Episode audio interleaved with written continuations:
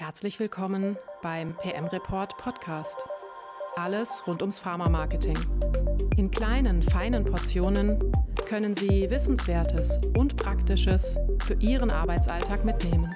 Kompakt und unterhaltsam fürs Produktmanagement und Pharma-Marketing. Weitere Themen finden Sie auch auf unserer Website pm-report.de. Schön, dass Sie bei uns sind. Herzlich willkommen beim PM Report Podcast und zu unserer letzten Folge leider in der Omnichannel Marketing Reihe. Uwe Spitzmüller, Omnichannel Experte bei Spirit Link, hat uns während dieser Reise begleitet. Herzlichen Dank an dich, das war super. Aber heute gibt es noch ein interessantes Gespräch und zwar mit Sebastian Erben von MSD. Es geht um die Erfolgsmessung und Klickraten, ein sehr wichtiges Thema. Ja, vielen Dank, Hanna. Ich freue mich heute wirklich, wirklich sehr, weil jetzt bin ich nicht alleine, sondern ich habe einen Gast dabei, einen Interviewpartner und zwar Sebastian Erben von MSD. Hallo Sebastian, magst du dich kurz vorstellen? Ja, danke Uwe. Wie du schon äh, gesagt hast, ich bin Sebastian Erben von der Firma MSD, bin da verantwortlich für die digitale Transformation in der Primary Care, ganz spezifisch für die Zielgruppe der GPs und habe äh, neben dieser Rolle auch noch eine PO-Rolle für den Bereich Omnichannel. Super. Wir sprechen heute über das Thema Erfolgsmessung. Und das ist ja gerade im Kontext Omnichannel, aber auch sonst eigentlich im Kontext von wirksamem Marketing ja etwas, was eklatant wichtig ist. Sebastian, wie, wie schaust du auf das Thema Erfolgsmessung? Wie stehst du da persönlich dazu? Ist äh, logischerweise elementar. Ähm, das sagt das Wort an sich ja schon. Ähm, alles, was äh, wir tun hinsichtlich der, der, der Aktivitäten rund um unser tägliches Brot im, im, Marketing oder im Sales ist logischerweise mit, mit KPIs, wie man so schön ähm, sagt, ja verbunden und an Zielen festgemacht, die wir versuchen zu erreichen. Und ohne die Erfolgsmessung wäre logischerweise auch äh, keine Handhabe dazu, zu erfahren, ob wir dem Ziel denn nahe gekommen sind, ob wir in irgendeiner Art und Weise das erreicht haben, was wir erreichen wollten. Das ist schon ein super ähm, Stichwort, weil wenn ich so die letzten naja, 10, 12 Jahre Revue passieren lasse, in, in denen ich jetzt ähm, ja viele meiner Kunden begleiten konnte, so im, Bereich Omnichannel-Einführung oder auch der Optimierung, dann habe ich so den Eindruck, dass einfach so eine Reise stattgefunden hat von dem puren Datensammeln hin zu der Frage, wie arbeitet man denn jetzt auch effizient mit den Daten? Ich glaube, wir brauchen uns nicht mehr darüber unterhalten, über die Frage, wie man an Daten kommt. Ich habe so die Hypothese, dass grundsätzlich eigentlich ja eher zu viele Daten gesammelt werden als, als die richtigen. Wie, wie schaust denn du da drauf? Wie gut würdest du sagen, ist die Branche da schon von dem da reinen Datensammeln hin zum Arbeiten mit den Daten ähm, überzugehen?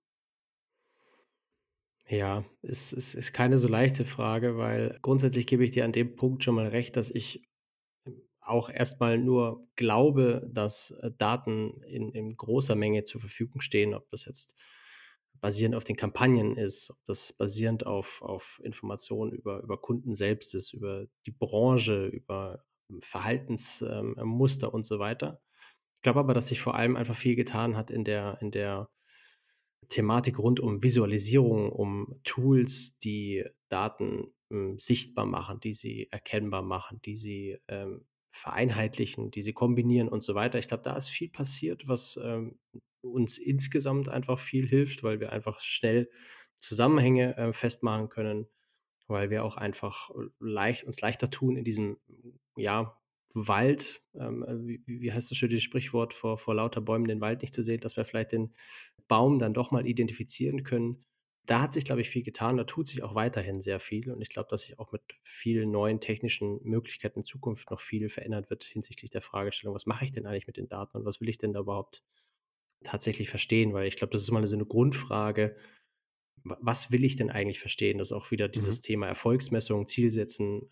Ja, der Erfolg ist nur da, wenn ich auch tatsächlich mal ein Ziel, ähm, wie wir es vorher auch schon eingangs ganz kurz unter uns besprochen hatten, was, was bedeutet es denn eigentlich tatsächlich, ein, ein richtiges Ziel zu setzen? Was, was ist denn eigentlich mein Ziel? Und ist es überhaupt realistisch?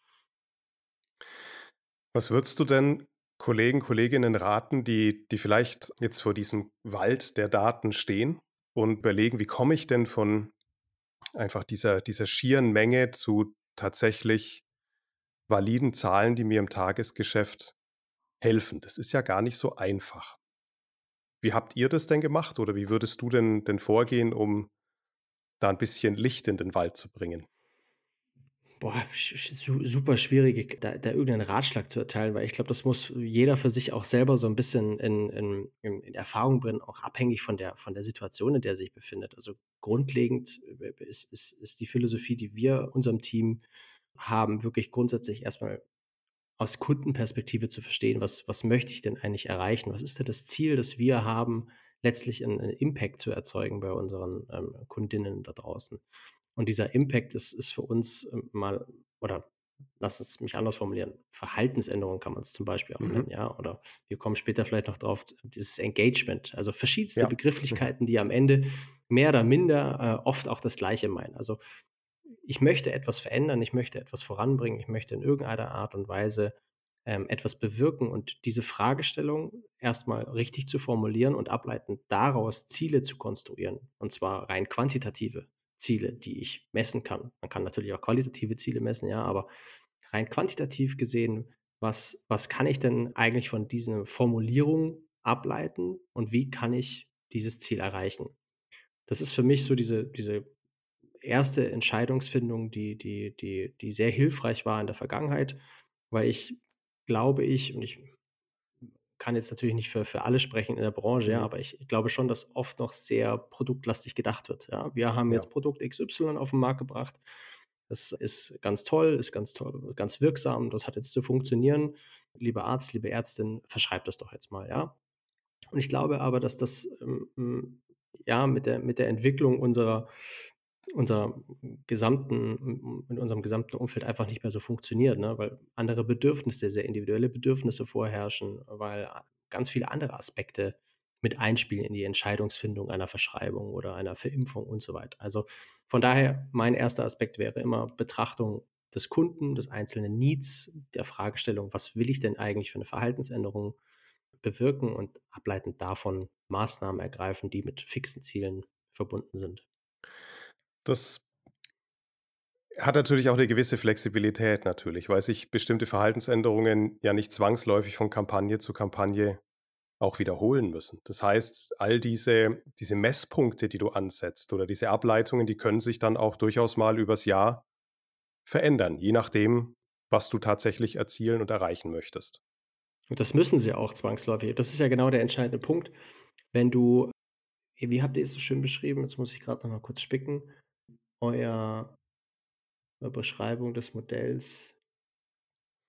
Die mentale Verfügbarkeit? Mentale oder? Verfügbarkeit. Eure Gerne, mentale mein Lieblingswort. Also, mentale Verfügbarkeit und abgeleitet, das ist ja auch etwas, was ich, was ich sehr, sehr gerne äh, anbringe, diese, diese Funnel-Betrachtung, die unterschiedlichen ja. Phasen, in der sich ein, ein, ein, ein, Kunde, und ich verallgemeiner das jetzt einfach mal mit Kunde und, und, und spare mir kurzes Gendern und hoffe, dass ich dafür nicht einen auf den Deckel kriege, aber in der, in der in der Betrachtung dieses Funnels und in den unterschiedlichen Phasen eines Kunden, der verschiedene Bedürfnisse über diese Funnelphasen, würde ich jetzt mal sagen, ähm, entwickelt, musst du zwangsläufig andere Botschaften senden. Du musst zwangsläufig andere Aspekte mit in die Kommunikation reinbringen, um Kunden von einer Phase in die nächste Phase weiterzuentwickeln. Weil logischerweise, ich kann, um jetzt mal ein pragmatisches Beispiel zu bringen, ich kann nicht in der Awareness-Phase eine, eine simple Botschaft zu einem Produkt XY ausspielen, von wegen, hey, wir sind da und wir haben folgende Wirksamkeit und spiele diese Botschaft aber toujours über meinen ganzen Kommunikationsverlauf einfach durch. Das muss logischerweise, wenn wir hinten in die, die Entscheidungsphase oder in die Loyalitätsphase kommen,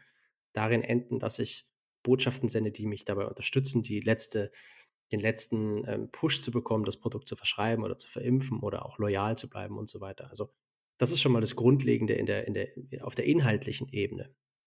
Aber ähm, darüber hinaus gibt es ja noch viele andere Faktoren. Die Affinität für Kanäle, die Sympathie für Außendienstler oder auch Antipathie und so weiter. Also es gibt, gibt verschiedenste Aspekte, die damit ein, ähm, einzahlen natürlich. Da hast du schon was sehr Wichtiges gesagt. Also die, die Funnel-Denke ist natürlich ein Kernprinzip, wie Marketing für ein Produkt oder für eine Sache gestaltet werden sollte. Das heißt, ich brauche erstmal eine Klarheit darüber, welche Funnel-Schritte setze ich denn an. Du hast schon ganz oben die Awareness angesprochen. Wir sprechen oft darüber, dass dann Als nächste Funnelstufe ähm, so etwas kommt wie dann das Produkt ist jetzt bekannt und vielleicht auf einer Shortlist in einer bestimmten Verschreibungssituation. Die nächste Stufe könnte sein, das Produkt ist Favorit und die letzte Stufe, um es mal ein bisschen zu vereinfachen, wäre dann die tatsächliche Verschreibung. Und wenn ich dich richtig deute, dann, dann sagst du ja, naja, davon ausgehend, was ich für ein Kommunikationsziel habe, was ich erreichen möchte, brauche ich in der jeweiligen Funnelstufe auch die richtigen Messzahlen, um festzustellen, ob ich das jeweilige Kommunikationsziel tatsächlich erreicht habe. Was ich an dieser Betrachtung auch schön finde, ist, dass man natürlich mit einer steten Analyse eines solchen Funnels auch auf Kommunikationsnotwendigkeiten kommen kann, die man vielleicht am Anfang des Jahres bei der Kommunikationsplanung noch gar nicht gesehen hat. Also wenn man zum Beispiel sieht, dass im, Bereich der Awareness kein Problem da ist, aber sehr wohl in diesem Bereich ein Präparat tatsächlich auch als Favorit in der Verschreibungsentscheidung zu etablieren, kann ich natürlich sehr, sehr gezielt in diesem Kontext versuchen, auf einen Facharzt einzuwirken, indem ich meine Kommunikation darauf aussteuere.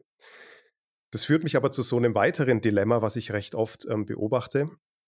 Wenn ich Kunden frage, was für KPIs da sind, wie gemessen werden soll, dann bekomme ich oft im Omnichannel-Kontext zu hören, naja, es geht nach Klickzahlen, nach Sessions auf einer Webseite, es geht irgendwie um Öffnungsraten, bei E-Mails, die verschickt werden oder bei, äh, um Volumen, Versandraten von E-Mails. Das ist natürlich völlig diametral zu dem eigentlichen Ansatz, innerhalb eines Funnels genau zu schauen, welche Wirksamkeit meine Kampagne erzielt. Hast du dazu einen Blick, warum immer noch so viele Unternehmen Kennzahlen vorgeben und als maßgeblich erachten, die an und für sich in der Aussteuerung der Kampagnen für zur Erreichung eines Businesszwecks nicht direkt, nicht direkt einen, einen großen Impact oder einen großen Beitrag leisten? Auch hier keine Aussage für, für, für alle, aber es ist natürlich einfach.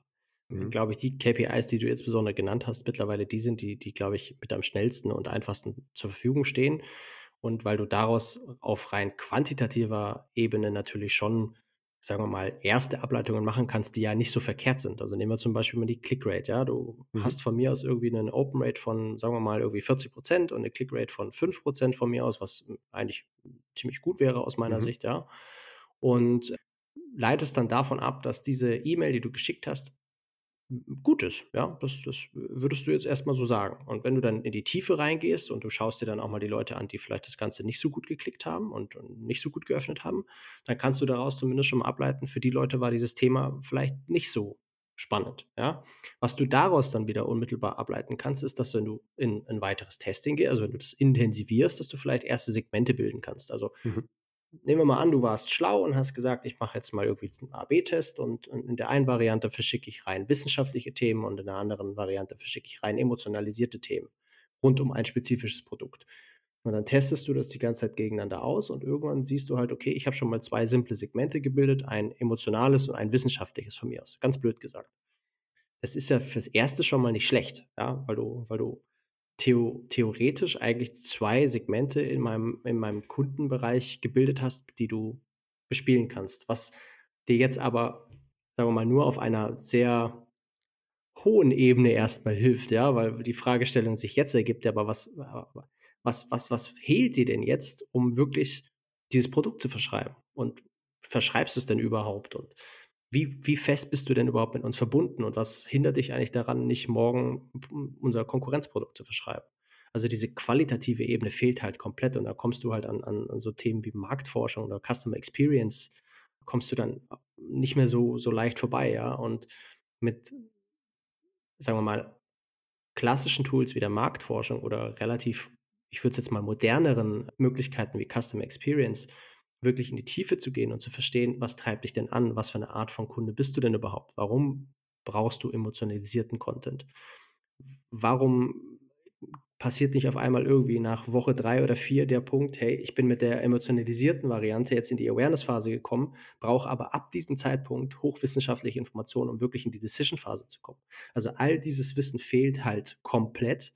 Und da mhm. kommst du, wie gesagt, über qualitative äh, Methoden dann nicht mehr, nicht mehr raus und musst wirklich mit Marktforschung, mit Customer Experience in die Tiefe einsteigen, verstehen, wer ist der Kunde, warum bist du, wie du bist, was machst du, was sind die Trigger, die, die du brauchst, um wirklich ins Engagement zu kommen und was bedeutet für dich Engagement eigentlich? Ist es die eine Mail, die die einmal die Woche zu dir um die Ecke saust oder bist du bist du diese Art von Kunde, der wirklich sagt, hey, wenn da nicht mindestens einmal im Quartal ein Außendienstler bei mir auftaucht, fühle ich mich von der Firma XY benachteiligt. Ja? Also all solche Punkte, das ist ein riesen, riesen Kosmos, den es zu verstehen gibt. Und da, da sprechen wir explizit von diesem Datenwirrwarr, das wir mit Sicherheit schon in irgendeiner Art und Weise haben, aber noch gar nicht so richtig verstehen an vielen Stellen. Da fallen mir jetzt gleich zwei Folgefragen ein. Ich möchte erst nochmal auf diesen Engagement-Begriff ein Stück eingehen, weil das, glaube ich, schon eine Vokabel ist, die inflationär benutzt wird, wo ich aber die Hypothese habe, dass oft in der Organisation oder auch darüber hinaus gar keine ja, Gemeinschaftswirklichkeit gibt, keine einhellige Meinung, was hinter diesem Engagement-Begriff wirklich steckt. Hast du für dich in, in deiner Arbeit eine, gibt es für euch eine Definition von Engagement oder wie würdest du auf diesen Begriff schauen? Engagement, wenn, wenn du es jetzt rein aus der Begrifflichkeit ableitest, das ist das Miteinander agieren, ja, also aus mhm. meiner Perspektive. Das ist mal jetzt eine ganz simple Beschreibung. Ich würde es aber per se als, als so ein, so ein Grundrauschen, ein Meeresrauschen, ein, ein, ein, ein ergiebiges ähm, bezeichnen. Ja, es gibt, es gibt ein Meeresrauschen, das einer, einer lauen Nacht einfach sehr flach, ein bisschen vor sich hin wabert und dann gibt es aber auch mal irgendwie Tage, wo es dann wirklich intensiv wird und, und, und es laut ist und so weiter. Und eigentlich müsste man es noch ein bisschen anders betrachten. Das, das wäre jetzt so die Bezeichnung für das Grundrauschen gewesen. Eigentlich brauchst du jemanden, der diese Wellen auch auslöst, ja, jemand, der auf irgendwas reagiert. Ja, nennen wir mhm. von mir aus Zeus, als wäre es Zeus, der auf das reagiert, was wir tun und mal mit starken Wellen reagiert und manchmal einfach nur mit Geplätscher. Also klingt jetzt ein bisschen ähm, absurd, ist es wahrscheinlich auch, aber im Endeffekt ist, ist Engagement für mich einfach nur die Gegenreaktion meines, meines Gegenspielers auf das, was ich, was ich ihm gegenüberstelle. Oh, da können wir ja mal ein bisschen bleiben, weil oftmals lese ich in Zielvorgaben, ja, wir wollen das Engagement mit unseren Zielgruppen erhöhen. Das ist ein schöner Satz. Äh, wenn ich jetzt auf deine Metapher zurückgreife, naja, dann geht es eigentlich darum, wir, wir senden und wir möchten dann eine möglichst hohe oder intensive Reaktion messen können. Und eine Möglichkeit, sich diesem Thema Engagement erhöhen als Ziel unserer Kampagnenführung und unseres Tuns irgendwo zu nähern, wäre ja genau hinzuschauen, was erzeugt denn wie hohe Wellen? Und kriege ich da eine Systematik rein mit bestimmten Tonalitäten, mit bestimmten Inhalten, mit bestimmten CI-Elementen möglichst hohe Wellen zu erzeugen. Würdest du da mitgehen?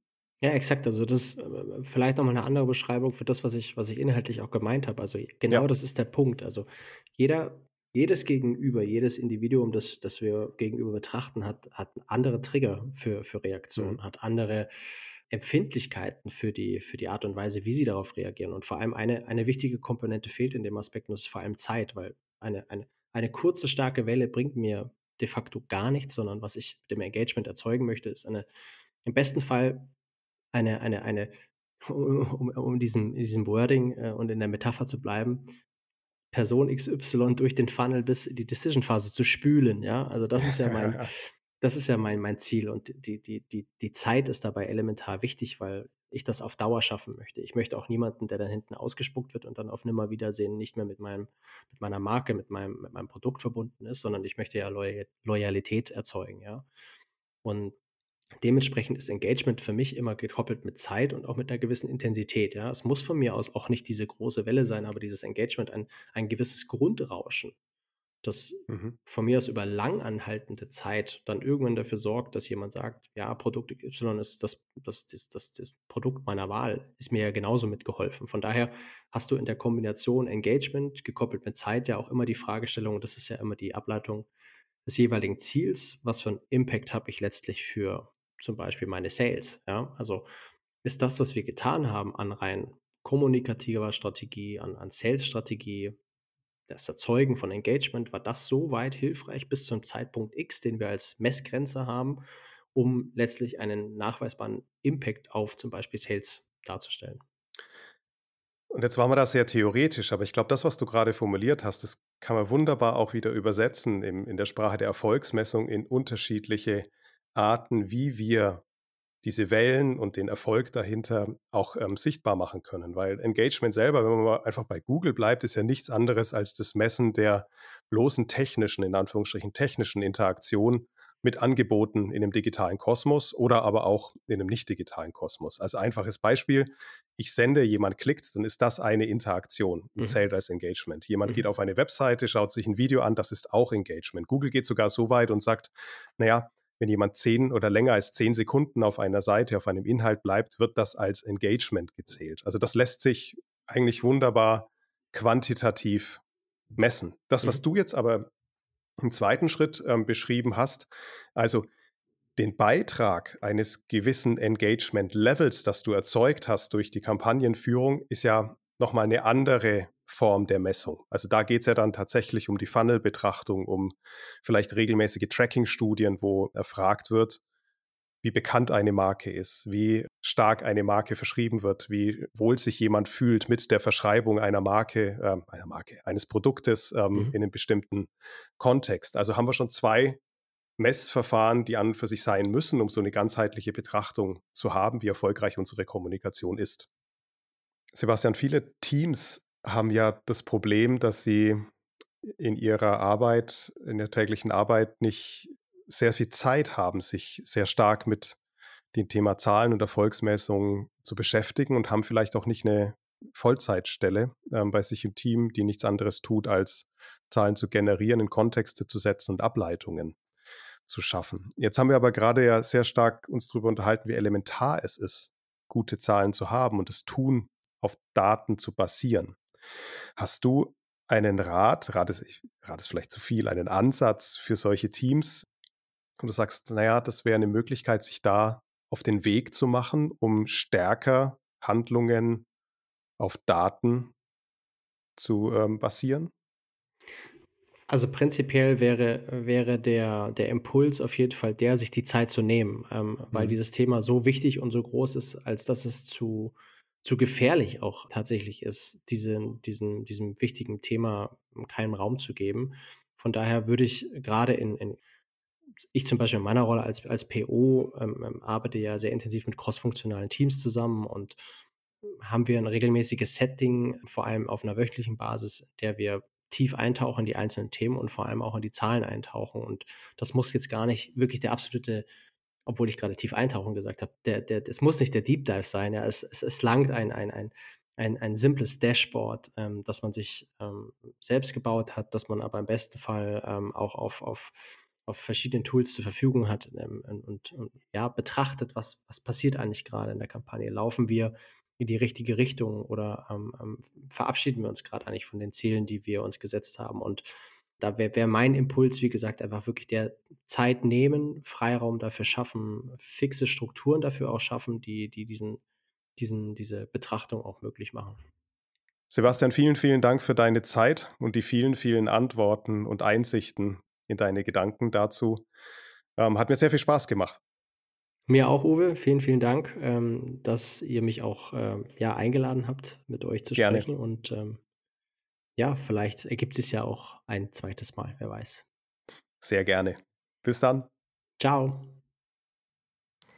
Das war unsere Reihe mit dem Schwerpunkt Omnichannel Marketing. Lieber Uwe, es hat mir viel Spaß gemacht und ich bin viel schlauer geworden, habe viel gelernt, mentale Verfügbarkeit und so.